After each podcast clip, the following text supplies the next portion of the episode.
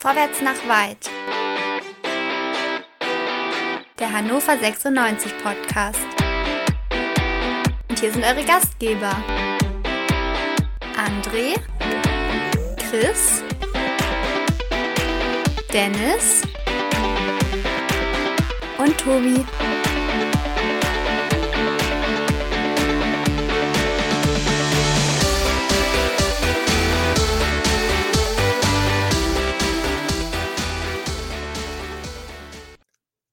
Liebe HörerInnen, herzlich willkommen zu Vorwärts nach Weit, dem 96-Podcast bei meinsportpodcast.de. Wir sind mittendrin in der Woche vor dem Spiel gegen Wien Wiesbaden und wir sind am Anfang der Wochen der Wahrheit. Liebe HörerInnen, die nächsten fünf Spiele sind die mitentscheidenden Spiele und nach diesen fünf Spielen dann sind zwölf Spiele gespielt. Werden wir wissen, wo es für 96 hingeht. Wir werden jetzt zu Hause gegen Wien Wiesbaden gewinnen. Wir werden dann auf dem Betzenberg antreten. Wir werden dann Magdeburg begrüßen. Wir werden auf Schalke spielen und wir werden im Derby zu Hause gewinnen. Und nach diesen Wochen werden wir wissen, wo 96 steht. Und jetzt fangen wir an mit dem Spiel gegen Wien Wiesbaden. Am Ende hat 96 Düsseldorf einen Punkt mitnehmen können. Äh, aufgrund der zweiten Halbzeit dann auch völlig in Ordnung. Ähm, in der ersten Halbzeit wäre sicherlich mehr drin gewesen. Aber ein Spiel besteht nun mal aus 90 Minuten. Und damit schönen guten Abend und herzlich willkommen auch den hier Anwesenden. Und an erster Stelle natürlich Chris. Guten Abend. Hallo, lieber Tobi. Ähm, ja, ich freue mich wieder hier sein zu dürfen. Ich bin gerade noch so aus dem Heidepark zurückgekommen äh, habe festgestellt, dass meine Liebe zu 96 dadurch flankiert wird, dass ich mich äh, in luftigen Höhen eher unwohl fühle. Äh, ich würde es aber durchaus schön. in Kauf nehmen, wenn äh, die Wochen der Wahrheit oder wie du sie genannt hast, ja. ähm, uns in luftige Höhen wieder führen könnten. Das wirklich, das hast du wunderbar ausgedrückt. Äh, bin ich, ich, bin, ich bin sehr begeistert gerade. Gleich schon zu Beginn, wundervoll. Das musst du toppen. Herzlich willkommen, schönen guten Abend, unser VMW-Portrainer Alexander Kiene. Hallo Alex. Hallo, guten Abend. Ja, das wird schwer. Äh, trotzdem, hallo an dich, Tobi, hallo an Chris. Ähm, ja, freue mich auf die gemeinsame Runde, freue mich auch auf den Ausblick auf das Spiel gegen Wien Wiesbaden. Und äh, ja, lass uns loslegen. Lass uns loslegen, das ist ein sehr gutes Stichwort. Und ähm, später in der Sendung wird auch noch äh, der André mit dazukommen und wir werden dann gegen Ende der Sendung noch ein paar äh, Dinge hinweisen, wie ihr vielleicht noch euren Samstagnachmittag nach dem Spiel verbringen könnt und was es Samstag im Stadion sonst noch so gibt und wer da vielleicht unsere Unterstützung benötigt. Mehr dazu aber später. Alex, 96, also das 1 äh, zu 1 in Düsseldorf, ein Punkt gewinnen und hat damit bestätigt, dass sie zumindest defensiv stabil sind. Wien Wiesbaden im Aufsteigerduell verloren. Äh, ja, wie würdest du es einschätzen? Wie ist so die Ausgangssituation?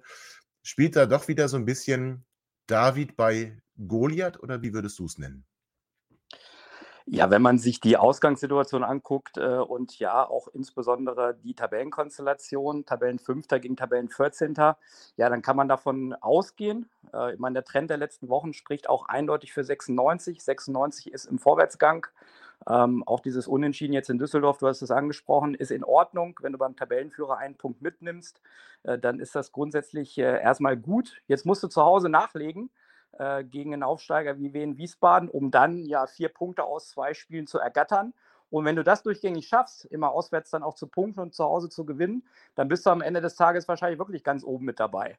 Auf der anderen Seite, ähm, ja, ist Wien Wiesbaden ein unangenehmer Gegner für 96. Darauf kann man sich auf jeden Fall einstellen. Es ist ein Aufsteiger, der einen sehr guten Start hingelegt hat in diese Saison. Das ist auch ja, häufig der Fall, dass man natürlich eine gewisse Euphorie mitnimmt nach dem Aufstieg, der ja auch erst in den Relegationsspielen gegen Arminia Bielefeld zustande gekommen ist. Und dieser Start mit sieben Punkten aus drei Spielen, der war schon besonders. Da hat die Mannschaft auf sich aufmerksam gemacht. Gerade diese Siege äh, zu Hause gegen den KSC und bei der Hertha, jeweils mit 1 zu 0 ja, haben gezeigt, dass die Mannschaft gut aus den Startlöchern gekommen ist, dass sie vor allen Dingen auch, und das war in den ersten Wochen offensichtlich, eine Stärke in der mannschaftlichen Geschlossenheit auf den Platz gebracht hat äh, und vor allen Dingen auch eine sehr stabile Defensive. Denn sie haben bisher in den äh, sieben Partien nur acht Gegentore bekommen. Ich habe gerade schon gesagt, die Siege zu null. Ähm, auch die Heimspiele gegen Magdeburg und Schalke jeweils 1 zu 1. Also das zeigt schon, äh, ja, eine kompakte Ausrichtung, auch eine sehr physische Spielweise des Aufsteigers. Darauf muss sich 96 äh, vorbereiten. Auf der anderen Seite ist die Tendenz der letzten Wochen dann auch wieder ein bisschen schwächer. Sie haben aus den letzten vier Spielen nur einen Punkt geholt. Ähm, sie haben auch bisher nur sechs Tore in dieser Saison erzielt. Also man merkt schon, äh, das Torverhältnis ist immer so ein Indikator für eine Stärke oder auch Schwäche einer Mannschaft. Und sechs zu acht Tore zeigen schon, äh, wo die Stärken, auf der anderen Seite auch die Defizite von Wien Wiesbaden liegen. Sicherlich hat dieses 0 zu 2 letzte Woche gegen Elversberg sehr wehgetan. Äh, gerade gegen den Mitkonkurrenten, da willst du natürlich zu Hause punkten. Und äh, natürlich möchte man in Hannover eine gewisse Trendwende wieder einleiten. 96 hat aus meiner Sicht einen riesen Vorteil. So, wir wissen, äh, Wien Wiesbaden spielt äh, aktuell äh, im Pokal gegen RB Leipzig. Und wenn man überlegt, Mittwoch 2045 bis Samstag 13 Uhr, dann ist das natürlich nur eine äh, geringe Regenerationszeit und Vorbereitung, die Wien Wiesbaden auf dieses Spiel hat. Man darf auch gespannt sein, wie Trainer Koczynski äh, ja, die Aufstellung wählt. Er hat jetzt im Pokal dreimal rotiert. Man muss abwarten, wie das dann auch bis zum Wochenende aussieht, gerade auch was die Belastung der Spieler betrifft, auch die Reise nach Hannover. Also das sind Dinge, die natürlich für 96 sprechen. Aber nochmal, ich äh, warne auf jeden Fall vor einem kompakten Gegner. Das heißt, es kann ein Geduldsspiel werden für 96. Und natürlich würde eine frühe Führung wie gegen Osnabrück helfen, um dann auch das Spiel in die eigene Richtung zu bringen. Insgesamt ist Wien Wiesbaden ein Aufsteiger, der natürlich dieses Ziel Klassenerhalt verfolgt. Äh, dafür wollen und müssen sie punkten. Ähm, sie waren in den letzten Jahren schon auch eine Mannschaft und ein Verein, die ja das ein oder andere Mal auch in der zweiten Liga zu finden waren. Aber dann ging es relativ schnell wieder runter in die dritte Liga. Und natürlich haben sie in dieser Saison mit Trainer Markus Korczynski das Ziel, äh, den Verein in der zweiten Liga zu etablieren und auch ein Stück weit als Verein zu wachsen. Ja, und wir dürfen gespannt sein, ob ihnen das gelingt. Ja, da sind wir sogar sehr gespannt und wollen natürlich hoffen, dass ihnen das zumindest in Hannover nicht gelingt, der großen Aufgabe ein Stück näher zu kommen. Chris, was sind so deine Assoziationen mit Wien-Wiesbaden? Ich tue mich da ein bisschen schwer. Das sind jetzt keine großen Duelle gewesen, wenn wir mal gegen sie gespielt haben, die mir irgendwie in Erinnerung geblieben sind. Was äh, kannst du irgendwas über Wien-Wiesbaden sagen? Nein. Ähm, Gut. Für mich sind alle drei Aufsteiger, die wir äh, dieses Jahr haben in der zweiten Liga, keine Mannschaften, die in die zweite Liga gehören. Wien Wiesbaden ist jetzt in den letzten mindestens 30 Jahren das, das dritte Mal in der zweiten Liga. Die beiden Gastspiele davor waren eher kurz, einmal zwei Jahre, einmal ist man direkt im Aufstiegsjahr oder, oder ja, wieder abgestiegen als 17. Ähm, ich erwarte ganz einfach gegen solche Mannschaften, die so wenig sichtbar sind im Profifußball, ähm, dass sowohl auf dem Platz, ähm, äh, im Gefüge wie auch durch die Einzelleistung deutlich wird, äh, wo da die Unterschiede sind. Ja, und wo siehst du da die Unterschiede? Also ist es dann schon, dass Wien, Wiesbaden, also ich finde auch interessant diese Kombination. Also die spielen ja in Wiesbaden, ähm, immerhin die Hauptstadt von Hessen müssen wir auch ganz ehrlich sagen. Ähm, wir als Hauptstadt von Niedersachsen natürlich deutlich, deutlich besser.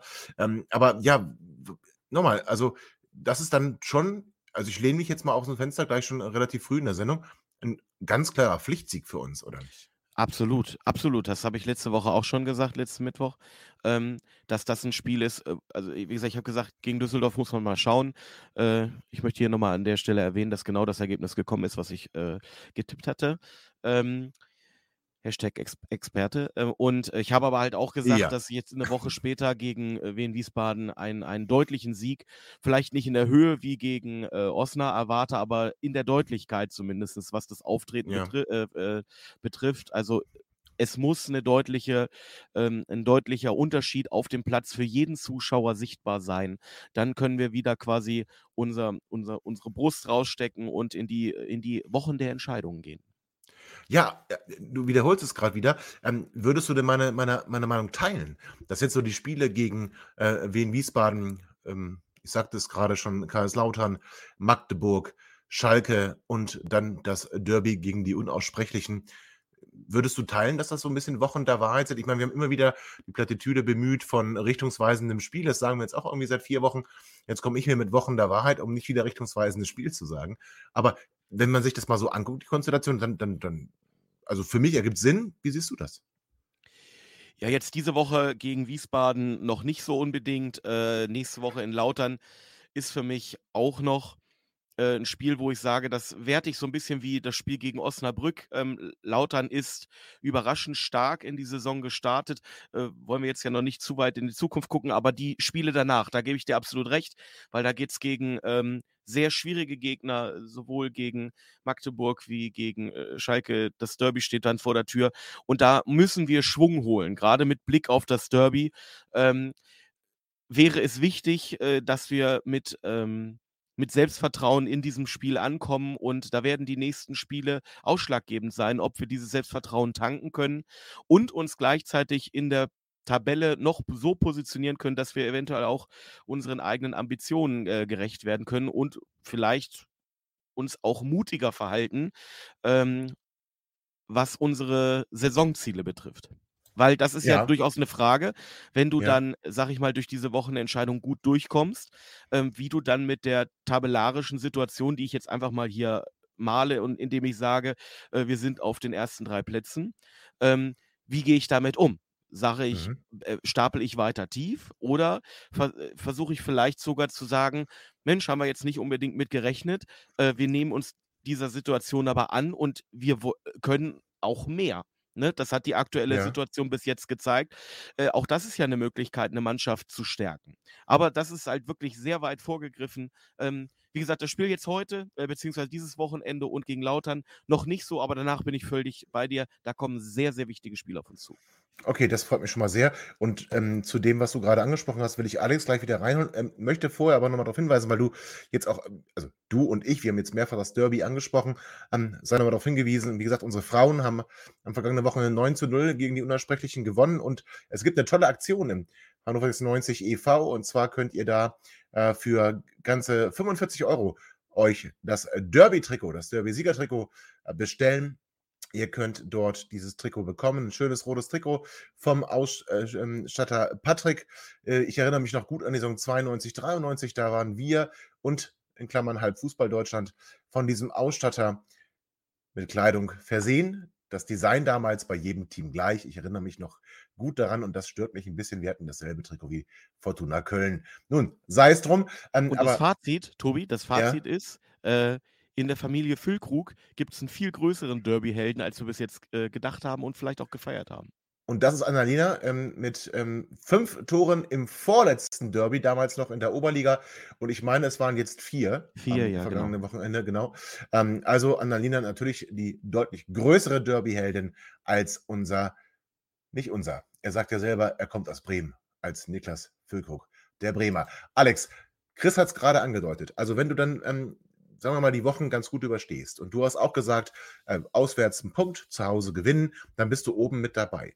Ähm, gehen wir mal davon aus, nicht 96, aber irgendein Team wäre dann am 12. Spieltag unter den ersten drei Plätzen. Ähm, wie gehst du mit so einer Situation um? Wie bearbeitest du das auch vielleicht als Trainer? Naja, ich habe ja letzte Woche schon in unserem Podcast gesagt, ähm, so das erste Fazit kann man eigentlich nach ein Drittel der Saison ziehen. Äh, und das wäre dann ja tatsächlich so. Ne? Dann hast du äh, mit diesen fünf Spielen, die du gerade genannt hast, dann bist du bei zwölf Spielen. Ähm, und ja, das ist schon fast mehr als ein Drittel, äh, rein rechnisch gesehen.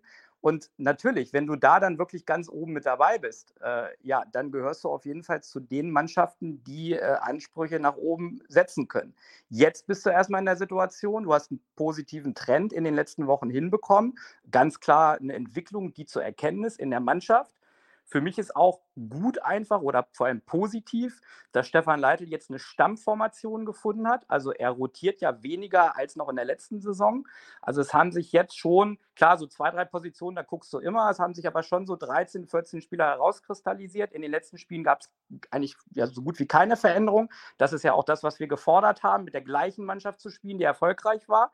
Er hat auch ein flexibles System gefunden. Dreierkette, Viererkette, auch mal ein Switch, je nach äh, Situation.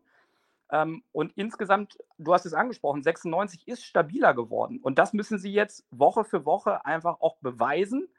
Ähm, die Gegentorquote, auch im Vergleich zur letzten Saison, hat sich deutlich verbessert mit diesen acht Gegentoren jetzt in sieben Spielen. Ähm, Sie haben auch in Düsseldorf wieder gezeigt, dass sie unglaubliche Qualitäten im Umschaltspiel haben können, dass sie auch eine hohe individuelle Qualität vorne haben mit Spielern wie Teuchert, Nielsen, Schaub, Köhn. Ähm, da sind sie aus meiner Sicht auch wieder stärker besetzt als jetzt eine Mannschaft wie Wien Wiesbaden. Auf der anderen Seite habe ich auch in Düsseldorf wieder erkannt, ähm, es ist noch Luft nach oben, gerade auch im Ballbesitz. Es gab im Laufe des Spiels, gerade auch in der zweiten Halbzeit, zu viele Ballverluste. Dadurch hat Düsseldorf auch eine ja, sehr hohe Dominanz erreichen können in dieser zweiten Halbzeit. Und man hat natürlich auch gesehen, dass 96 diese intensive Spielweise noch nicht über 90 Minuten hinbekommt. Also man hat ja gerade zweite Halbzeit gesehen, dass einige Spieler nach 60 bis 70 Minuten platt waren. Da hat dann ein Stück weit auch äh, ja, das Nachlegen von der Bank gefehlt, weil Spieler wie Tresoldi und Vogelsammer ausgefallen sind und Spieler wie Foti, die reingekommen sind, ja, da hätte man ein Stück mehr erwartet. Das muss man dann auch immer wieder einfordern. Also nochmal, es gibt nach wie vor Bereiche, wo sich die Mannschaft entwickeln muss.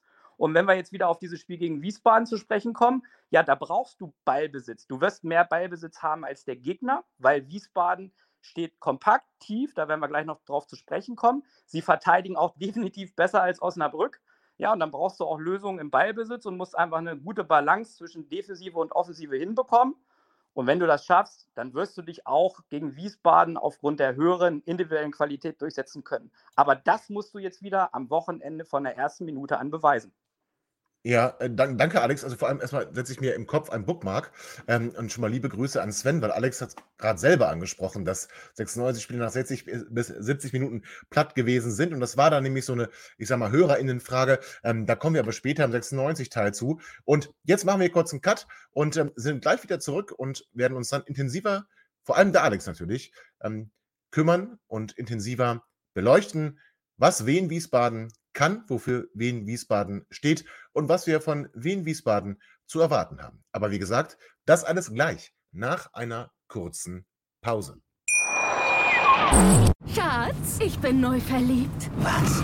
Da drüben. Das ist er. Aber das ist ein Auto. Ja, Mit ihm habe ich alles richtig gemacht. Wunschauto einfach kaufen, verkaufen oder leasen. Bei Autoscout24. Alles richtig gemacht. Hey, Malte Asmus von meinsportpodcast.de hier. Ab März geht's weiter mit unseren 100 Fußballlegenden. Staffel 4 bereits. Freut euch auf Zlatan Ibrahimovic, Michel Platini, Cesar Luis Minotti, Paolo Maldini, um nur mal vier zu nennen.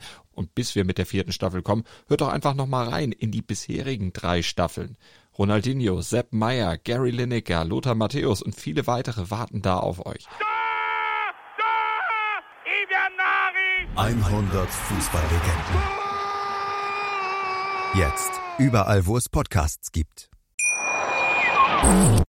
Liebe HörerInnen, herzlich willkommen zurück zu Vorwärts nach Weit, dem 96-Podcast bei meinsportpodcast.de. Ihr merkt das schon, wir sind schon wieder so ein bisschen im Höhenflug. Ob das jetzt gut oder schlecht ist, ich lasse es mal dahingestellt. Aber irgendwie hat uns 96 wieder erwischt und lässt uns träumen. Ähm, gucken wir jetzt aber auf den kommenden Gegner. Alex, du hast dich da besonders vorbereitet, wie immer natürlich. Wen Wiesbaden. Was kannst du uns sagen, wofür sie stehen. Was ist ihre Idee von Fußball? Markus Koczynski ja kein Unbekannter im, im Profifußball. Ähm, wie stellt er seine Truppe ein? Ja, Wien Wiesbaden ist ein Aufsteiger, der natürlich im ersten Schritt erstmal ein Stück weit von dieser Euphorie gelebt hat und nach wie vor lebt. Äh, auch wenn jetzt die letzten Spiele von den Ergebnissen schon schwächer geworden sind, aber gerade der Start hat das äh, dokumentiert. Sie waren äh, in allen Spielen vor allen Dingen ja, mannschaftlich sehr geschlossen, haben einen guten Spirit auf dem Platz gehabt. Ähm, es ist insgesamt auch eine große, äh, ja, gewachsene physische Mannschaft. Also du hast äh, von den elf Spielern äh, eigentlich immer sechs bis sieben Spieler auf dem Platz gehabt, die 1,85 Meter bis 1,90 Meter groß sind. Das heißt, Stärken in der Robustheit, Stärken auch natürlich äh, in der Luft.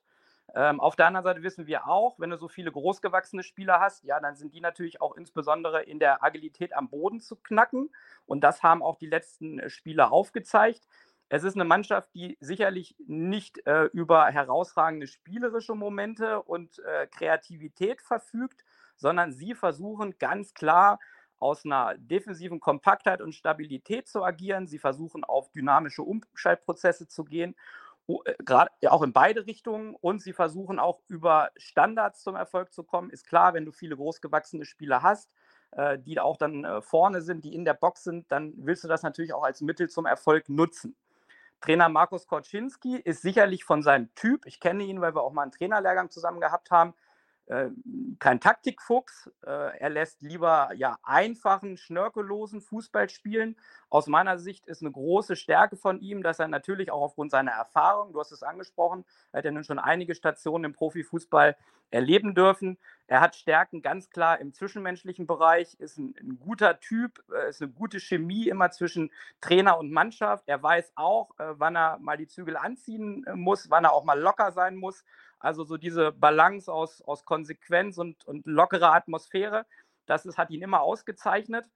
Und er weiß auch aus meiner Sicht, was man in der zweiten Liga braucht, aufgrund seiner Erfahrung. Er weiß, was die Mannschaft kann und was sie nicht kann und was sie auch jetzt in diesem ersten Schritt äh, in dieser zweiten Liga nach dem Aufstieg braucht. Und deshalb setzt er auf eine defensive Kompaktheit mit einer Fünferkette, meistens auch mit vier Mittelfeldspielern davor und einer Spitze und dieses präferierte 5-4-1, ja, das sorgt natürlich erstmal dafür, dass sie äh, insbesondere mit den fünf und vier Spielern zwei enge Linien haben, die eine Spitze davor. Und dann versuchen sie über ein tiefes, kompaktes Verteidigen äh, es dem Gegner schwer zu machen. Und nochmal, da verteidigen sie auf jeden Fall insgesamt besser, als es äh, zuletzt Osnabrück gezeigt hat. Ähm, es ist eine Mannschaft, die gerade auch im Block das sehr, sehr gut macht, finde ich, vom Verschiebeverhalten, auch von den defensiven Abläufen. Ja, und sie versuchen dann natürlich, wenn der Gegner in diesen Block reinspielt, rauszustechen, äh, auch äh, zu doppeln, Balleroberungen zu generieren, um dann in ihre Umschaltmomente und Prozesse zu kommen. Ähm, sie haben trotzdem auch Probleme und das konnte man sowohl gegen Elversberg letzte Woche sehen, als auch in den äh, Auswärtsspielen davor, unter anderem in Nürnberg nochmal, wenn du so eine groß gewachsene physische Mannschaft hast, dann kriegst du Probleme, wenn es der Gegner schafft, in dynamische Momente zu kommen. Das heißt, wenn 96 es schafft, auch immer wieder eins gegen eins Situationen aufzulösen, sowohl im Zentrum als auch über den Flügel, dann öffnen sich natürlich Räume, die du für die Tiefe nutzen kannst. Ich glaube auch, dass Wien Wiesbaden äh, definitiv über den Flügel zu knacken ist. Also du musst immer wieder dort Durchbrüche schaffen, um hinter die Fünferkette zu kommen über Verlagerungen, auch über Prinzipien im Zwischenraum und in der Tiefe, ähm, dass du auch es immer wieder schaffst, sie in die Bewegung zu kriegen, weil nochmal, wenn du Wiesbaden in die Bewegung kriegst, dann äh, kannst du sie über ballferne Räume immer wieder knacken und dann auch äh, ja, die Tiefe für das eigene Spiel nutzen. Und du musst es natürlich auch nutzen, wenn sie Ballverluste haben, insbesondere im Zentrum, dass du dann äh, die Momente nutzt in die Tiefe, so wie das erste Tor in Düsseldorf. Das war eigentlich perfekt. Dieser Ballgewinn von Halstenberg und dann auch der, der Abschluss von Teuchert. Das sind Momente, die man auch gegen Wiesbaden sehr gut nutzen kann, um das Spiel in die eigene Richtung zu bringen. Wien Wiesbaden ist eine Mannschaft im Ballbesitz, die dann eher in ein 3-4-3 geht, also eine Dreierkette, zwei Sechser davor, äh, jeweils einen Schienenspieler, der, die sehr hoch äh, auf der Seite spielen und drei Stürmer vorne. Und da ist es so, ich habe es vorhin gesagt, ähm, Wiesbaden ist keine Mannschaft, die von hinten Ballbesitzfußball spielt, wie der HSV, wie Magdeburg, wie auch spielerisch starke Mannschaften in dieser Liga. Ihre Strategie ist ganz klar auf, auf zwei Aspekte begrenzt. Das eine habe ich schon angesprochen, das Umschaltspiel. Und das andere, wenn 96 geordnet ist, dann versuchen sie von hinten sehr einfach, geradlinig, schnörkellos nach vorne zu spielen. Das heißt, sie machen schon einen flachen Aufbau aus einer Dreierkette, auch mit einem Sechser, der sich immer wieder fallen lässt. Und dann versuchen sie aber äh, ja, vertikal nach vorne zu spielen, also Linien des Gegners zu überspielen, auch das Risiko im eigenen Ballbesitz ein Stück weit zu minimieren, weil nochmal, sie wissen, was sie können. Ähm, und sie wissen aber auch, ja, dass sie jetzt nicht unbedingt die spielerischen Typen haben, um sich da hinten raus zu kombinieren und Tiki-Taka zu spielen. Also versuchen sie, ja, sehr schnell nach vorne zu kommen, in Halbräume, um dann Fröse, Lee, also diese kleinen, beweglichen Spieler zu erwischen. Und sie spielen auch sehr viele lange Bälle vorne auf ihren Zielspieler, Pretain, der dann verlängern soll, um dann das Spiel in die Tiefe fortzusetzen. Und sie versuchen auch gerade aus der Dreierkette sehr viele Verlagerungen auf die Flügel zu machen, um dann Flanken in die Box zu bringen und auch da dann ihre Größe und Wucht auszuspielen. Also das Fazit, Wien Wiesbaden ist für mich ein unbequemer Gegner, weil sie ja, defensiv gut organisiert sind, auch mit diesem 5-4-1 sehr enge Linien haben. Ähm, du musst sie in die Bewegung kriegen, du musst dynamische Momente kreieren, um dann auch deine individuelle Qualität auszuspielen. Ähm, und nochmal, es kann ein Geduldsspiel werden, je länger es 0-0 steht, aber Äh, das Ziel muss es für 96 sein, und da werden wir gleich auch darauf zu sprechen kommen, dass du natürlich wie gegen Osnabrück ein Tor machst, in Führung gehst, um dann auch Räume zu bekommen und das Spiel für dich zu entscheiden. Und der letzte Punkt, Standardsituationen äh, werden auch am Samstag extrem wichtig sein, weil da hat äh, Wien Wiesbaden Wucht, auch Qualität. Das musst du konsequent verteidigen und auf der anderen Seite auch deine Momente nach vorne nutzen. Jetzt hast du uns gesagt, wie sie äh, spielen werden. Hast du vielleicht auch eine potenzielle Startelf äh, für uns und äh, vielleicht auf welche Spieler das da besonders zu achten gilt in Bezug auf die Leitelelf? Ja, Markus Koczynski hat tatsächlich auch ähnlich wie Stefan Leitl auf einen engen Stamm gesetzt in den ersten Wochen. Also es sind eigentlich nur 14, maximal 15 Spieler zum Einsatz gekommen. Man sieht das jetzt auch im Pokal gegen Leipzig, da hat er dreimal rotiert. Ähm, also ich glaube, äh, ja, dass einerseits der Kader auch es nicht unbedingt hergibt, so viel zu verändern und er setzt auf eine gewisse Eingespieltheit. Im Tor erwarte ich Florian Stritzel, ähm, mit 29 auch ein erfahrener Torwart, äh, beim HSV früher ausgebildet worden, mit 1,97 Meter ein echter Hühne im Tor, mit Gardemaß, eher ein geradliniger, schnörkelloser Torwart, äh, der mit Sicherheit auch aufgrund seiner Reichweite auf der Linie seine Stärken hat. Ja, davor haben sie eine wirklich sehr physische Dreierkette, auch mit äh, drei Rechtsfüßen. Ähm, das kann dann auch wichtig sein für ein entsprechendes Pressing. Im Zentrum erwarte ich als Abwehrchef, auch als Organisator Markus Mattheisen. Ist ein äh, Spieler aus Dänemark, der ja auch ein Stück weit der Spielmacher aus dem Zentrum ist äh, auch mit 1,85 Meter eine gute Physis mitbringt, aber das ist so der Playmaker von hinten. Daneben erwarte ich auf der rechten Innenverteidigerposition in der Dreierkette Martin Anga, ein Spieler auch mit internationaler Erfahrung aus Holland, aus der Schweiz, aus England, auch ein sehr physischer, kopfballstarker, zweikampfstarker Innenverteidiger. Und auf der anderen Seite wahrscheinlich Florian Carstens, den kenne ich auch über Jahre, weil er früher bei St. Pauli ausgebildet wurde, äh, wo wir mit Havese gegen gespielt haben. Auch 1,92 Meter, klassischer Innenverteidiger, robust, zweikampfstark, kopfballstark. Ähm, also die drei sollen hinten abräumen und haben ihre Stärken äh, im physischen Bereich.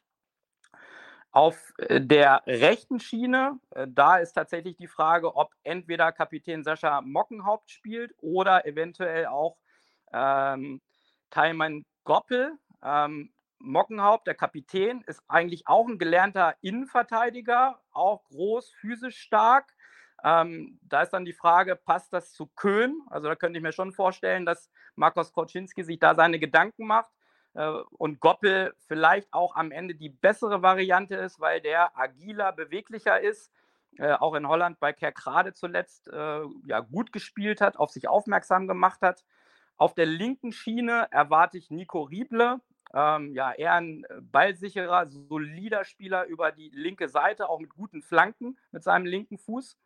Ja, und dann spielen sie vor der Dreierkette im Zentrum mit zwei Sechsern, auch einem unterschiedlichen Duo. Einerseits haben wir dort Gino Fechner, der in Leipzig ausgebildet wurde, auch 1,88 Meter, eine Kante. Der ist äh, ja stark, gerade auch in der Balleroberung, ein Pressingspieler, auch gerade durch seine Zeit in Leipzig.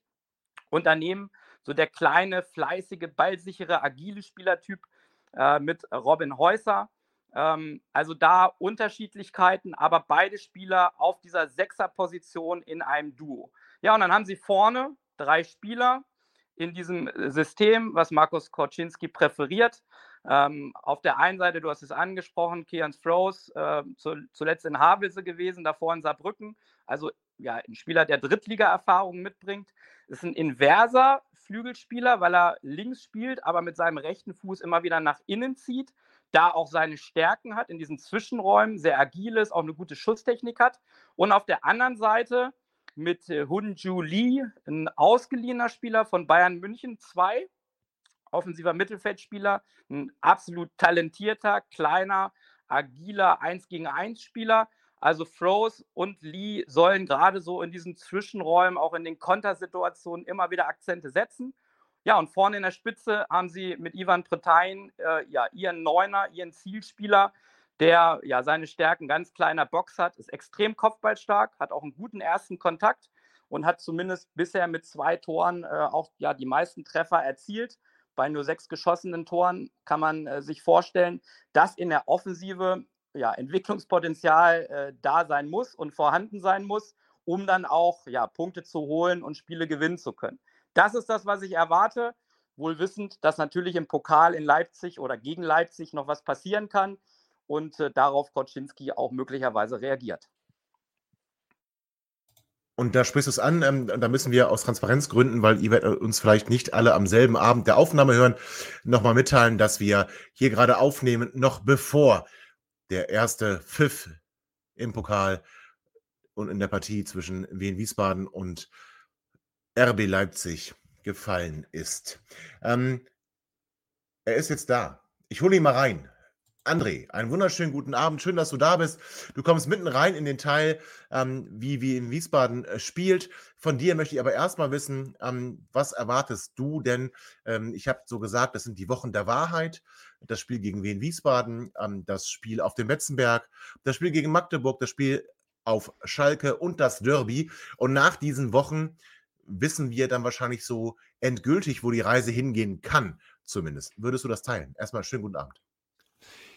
Euch auch einen wunderschönen guten Abend und tatsächlich, wo sie hingehen kann, sehen wir jetzt, glaube ich schon. Die Frage ist nur, können wir diesen Weg, den wir eingeschritten haben, halten? Vielleicht auch noch Ja. ein bisschen ausbauen? Und äh, ja, auf jeden Fall sehen wir dann mehr. Aber ich bin tatsächlich aktuell relativ zufrieden. Auch nochmal in der Retrospektive zum 1-1 hatte Alex wunderbar herausgestrichen. Vielleicht wäre ein Sieg und Tabellenplatz 1 ein bisschen mit zu viel Euphorie verbunden gewesen. So ein bisschen lauernd. Am Ende reicht es mir auch, wenn wir Zweiter werden. Ja, das ist bescheiden, wie man dich kennt. So, jetzt haben wir aber gehört, wie Wien Wiesbaden spielt, mit welchem Personal Wien Wiesbaden mutmaßlich antreten wird.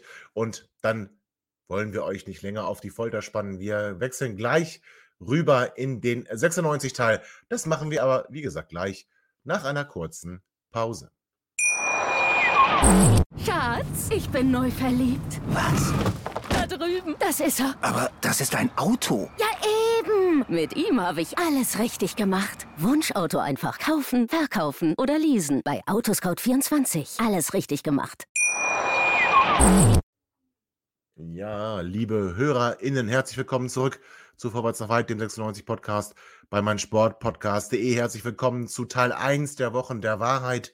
Alex hat uns gerade beschrieben, wie wir in Wiesbaden spielen mit welcher Formation wir zu rechnen haben, mit welchem Personal wir zu rechnen haben.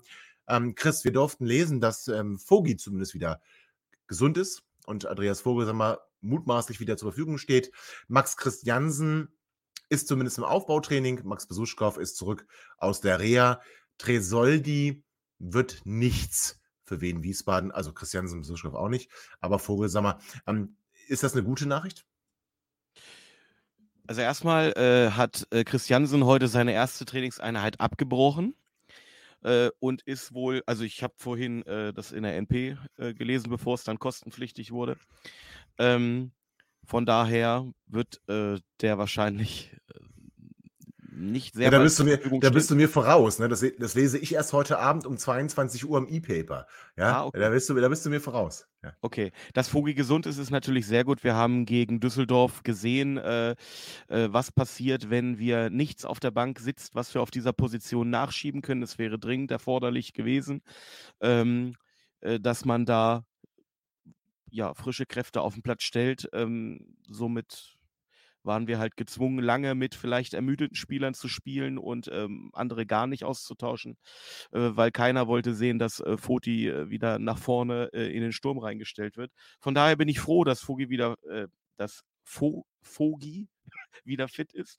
Ähm, Tresoldi habe ich gelesen, ist kurz vor der Rückkehr, ähm, also ist wohl, dem geht es wohl wieder besser. Äh, nichtsdestotrotz wird er einen großen Trainingsrückstand haben, mit fast zwei Wochen gar nicht trainiert. Das wird also dann wahrscheinlich auch eher über die Bank laufen. Äh, Nein, nee, nicht in Moment, diesem Spiel, also, aber in anderen genau, Spielen genau, dann. ja, ja. Ähm, Aber da werden wir auch noch länger warten müssen. Aber somit ist es doch schön, wenn sich das La- Lazarett wieder etwas lichtet. Ähm, was für eine Reha war das bei Besuschkow? Ich hatte die ganze Zeit gelesen, der hat Fersenprobleme. Ja, ja, er war im Donaustauf, wie ganz viele äh, Fußballer, und war da zur Reha. Mehr weiß ich auch nicht. Gibt es denn ein bisschen genauer definiert, was diese Fersenprobleme gewesen sein sollen? Also wie gesagt, ich weiß es nicht. Ähm, vielleicht, äh, Alex, hast du irgendwas, hast du irgendwas gehört? Nein, Nein, ich habe tatsächlich nichts gehört. Ähm, ich hatte tatsächlich mal eine ähnliche Verletzung an der Ferse. Ja, da kriegst du dann Bestrahlung, äh, da kriegst du dann äh, so eine Therapie, natürlich auch mit viel Bewegung. Und ja, aber was da jetzt konkret gelaufen ist, weiß ich nicht. Okay. Gut, Der feine Herr auch. Privatpatient. Ich habe aber tatsächlich auch noch eine Frage. An wen? Warte mal. Nee, wir sind nicht in der Fragerunde. Das ist hier nicht, wer wird Millionär, ne? Das weißt Nee, du aber, schon. aber weil wir bei den Verletzungen sind, ich würde gerne einmal die Tresoldi-Verletzung. Äh, was, also Verletzung, aber. Nicht Verletzung, der also, ist krank. Es wurde ja erst gesagt, er hatte so eine Art grippalen Effekt. Genau. Und jetzt ist er ja schon relativ lange raus und dann wurde ja gesagt, dass im Rahmen der Länderspiels, was genau hat er sich denn da eingefangen? Gibt es dazu eine konkrete Äußerung vom Na, Verein? nur, grippaler, nur grippaler Infekt. ja, du und, hast doch keine drei Wochen grippaler Und dass Infekt. es kein, kein Corona ist und dass er halt sehr, sehr hart darauf reagiert hat. Ja, Und also, dass er nicht der Einzige war, der äh, in der U21 sich da einen aufgesackt das hat. stimmt. Aber der Einzige, der so lange ausfällt. Das müssen wir ga- ganz klar festhalten.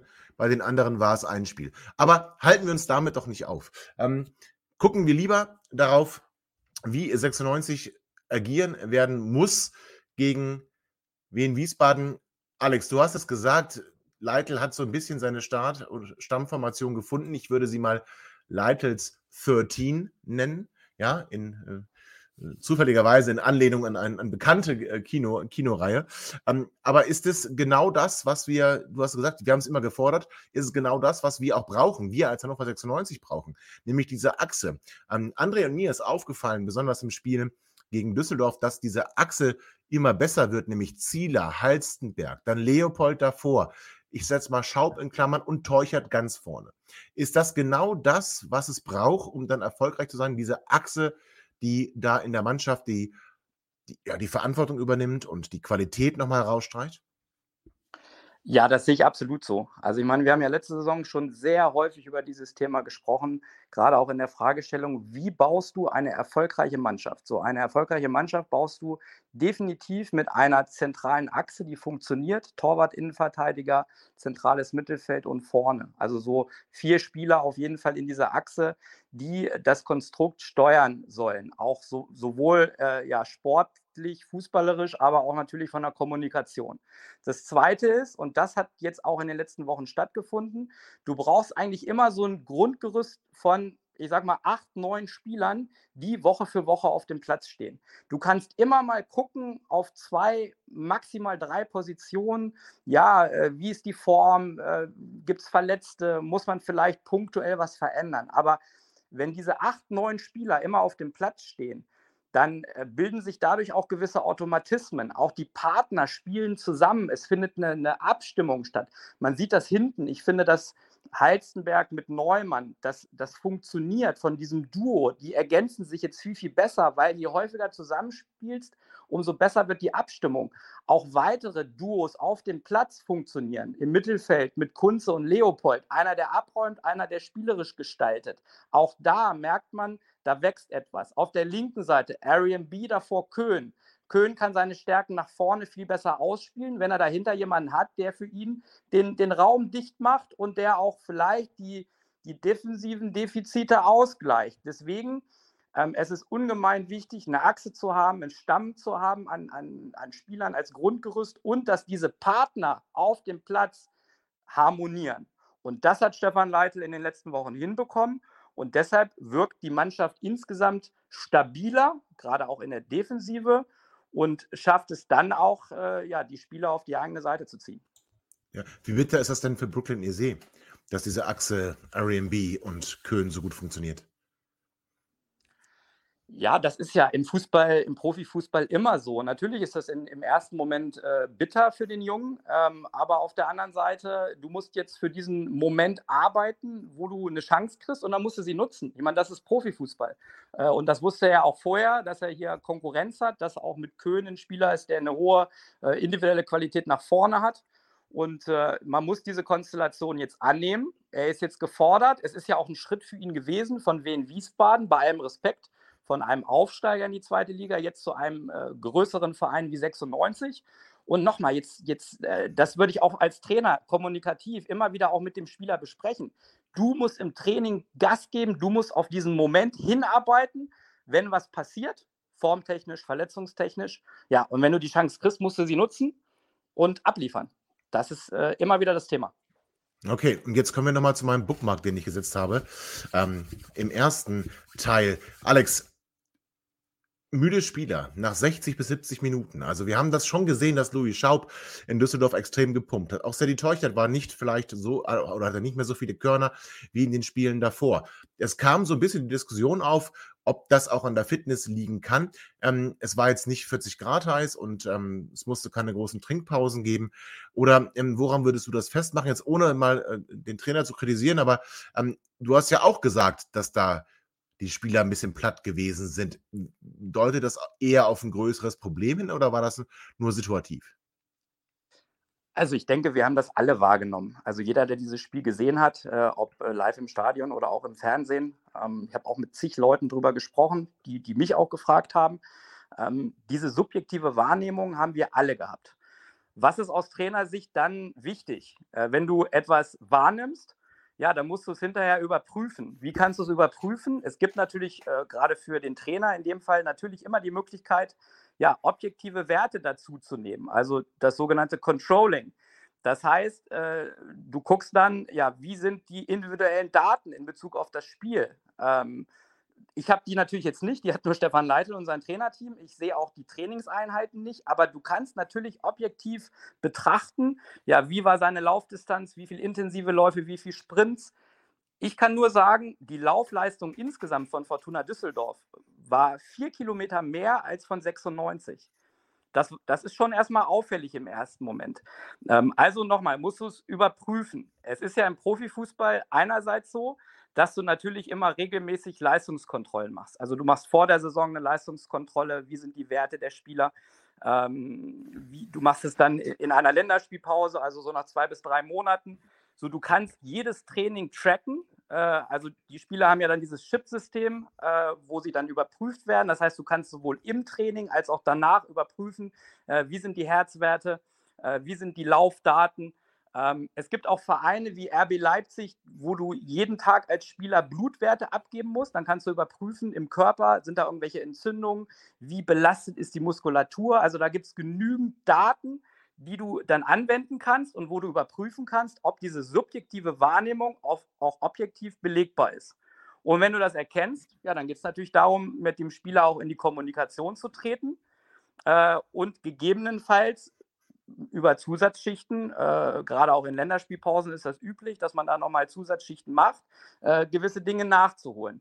Kommen wir jetzt aber nochmal wieder auf die Spieler zu sprechen. Es gibt natürlich spezielle Gesichtspunkte, die man auch jetzt bei den Jungs äh, betrachten muss, nämlich eine individuelle Tagesform, auch eine Situation. Ich habe zum Beispiel gelesen und auch gehört, dass Leopold vor dem Spiel äh, Magen-Darm-Probleme ja. hatte.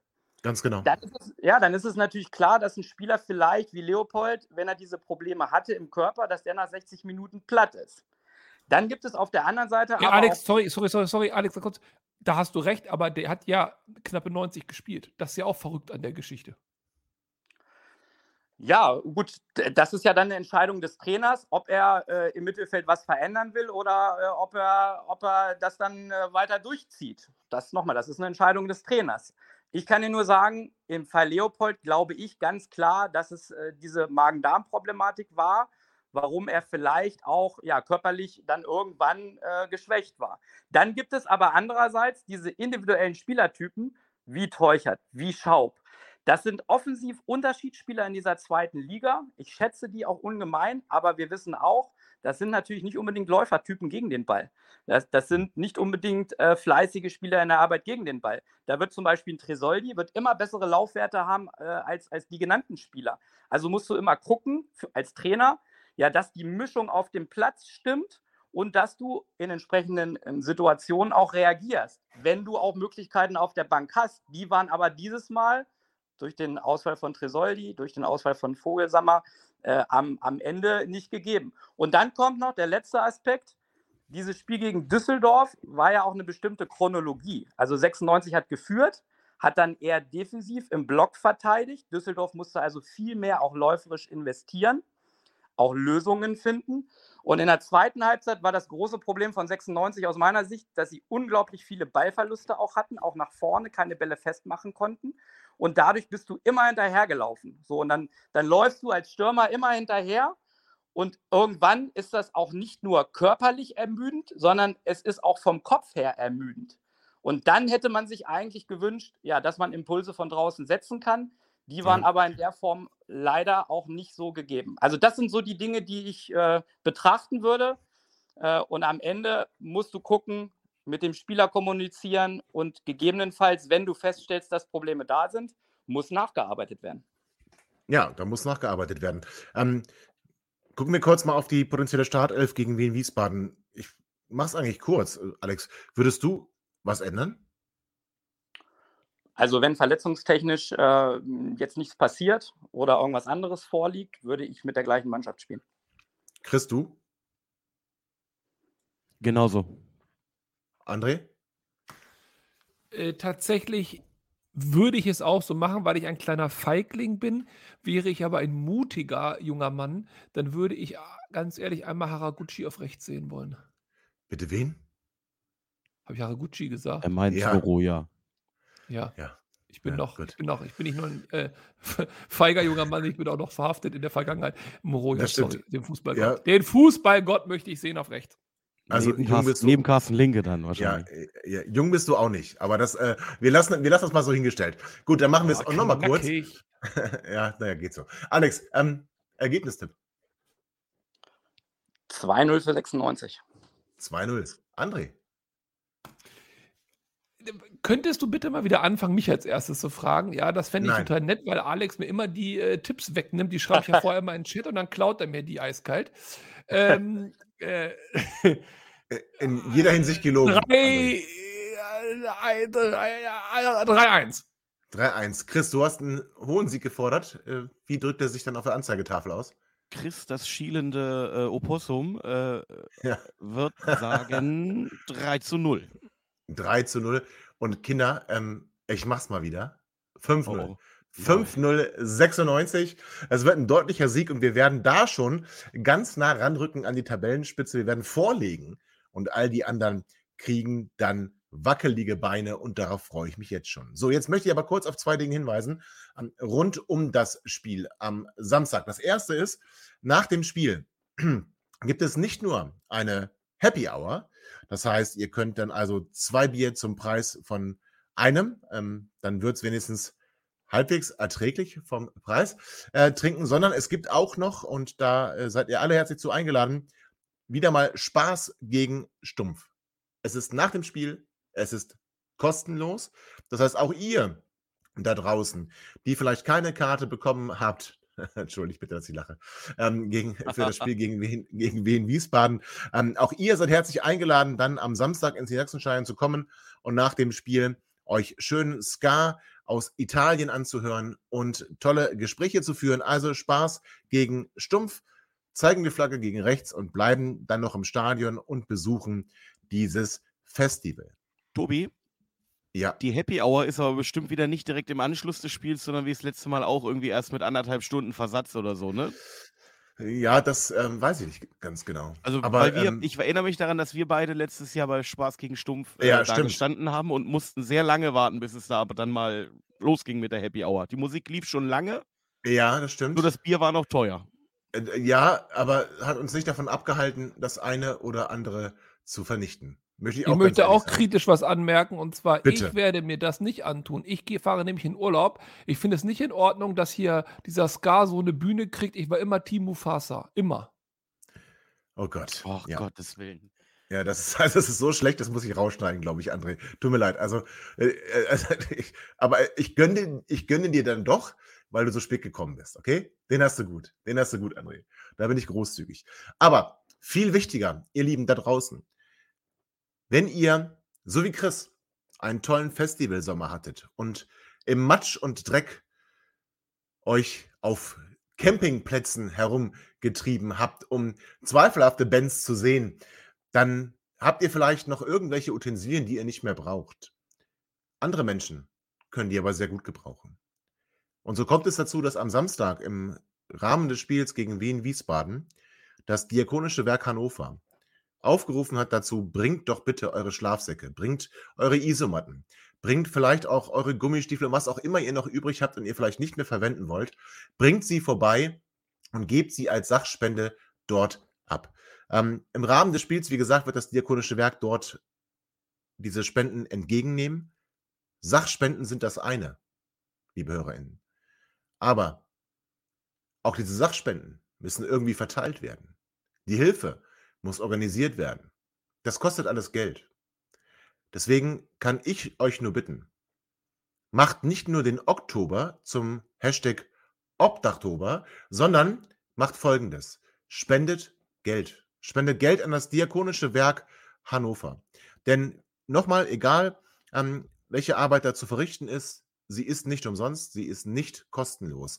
Und wie jede karitative Einrichtung ist da auch Geld wirklich vonnöten. Wir als Vorwärts Weit Podcast haben das getan. Wir haben heute 18,96 Euro gespendet an das Diakonische Werk in Hannover. Und ich rufe hier jeden von euch, liebe HörerInnen, auf, tut Gleiches. Spendet so viel ihr könnt. Ein Link dazu werdet ihr in den Shownotes finden. Ein Link dazu ähm, haben wir auch schon heute im Laufe des Abends gepostet. Liebe Grüße an der Stelle an Josip. Josip war mal Marketingleiter bei Hannover 96 und ist jetzt verantwortlich für die Öffentlichkeitsarbeit des Diakonischen Werks. Ich freue mich, Josip, dass du wieder zurück bist in deiner Stadt. Herzlich willkommen zurück in Hannover. Und ihr Lieben da draußen, wie gesagt, ähm, nicht allen geht es so gut wie uns. Lasst uns ein Stück davon abgeben. Jeder das, was er kann.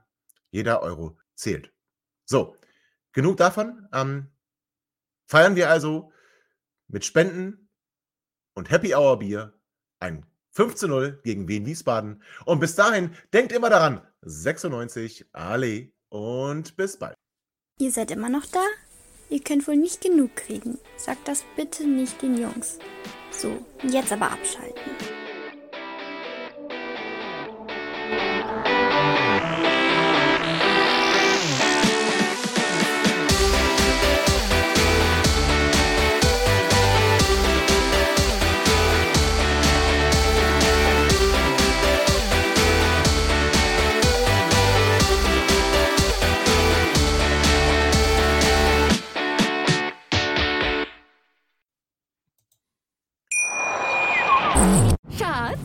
Bin neu verliebt. Was? Da drüben. Das ist er. Aber das ist ein Auto. Ja, eben. Mit ihm habe ich alles richtig gemacht. Wunschauto einfach kaufen, verkaufen oder leasen. Bei Autoscout24. Alles richtig gemacht. Wie baut man eine harmonische Beziehung zu seinem Hund auf? Puh, gar nicht so leicht. Und deshalb frage ich nach, wie es anderen Hundeeltern gelingt, beziehungsweise wie die daran arbeiten. Bei Iswas Dog reden wir dann drüber. Alle 14 Tage neu mit mir, Malte Asmus und unserer Expertin für eine harmonische Mensch-Hund-Beziehung, Melanie Lippisch. Ist was, Dog? Mit Malte Asmus. Überall, wo es Podcasts gibt.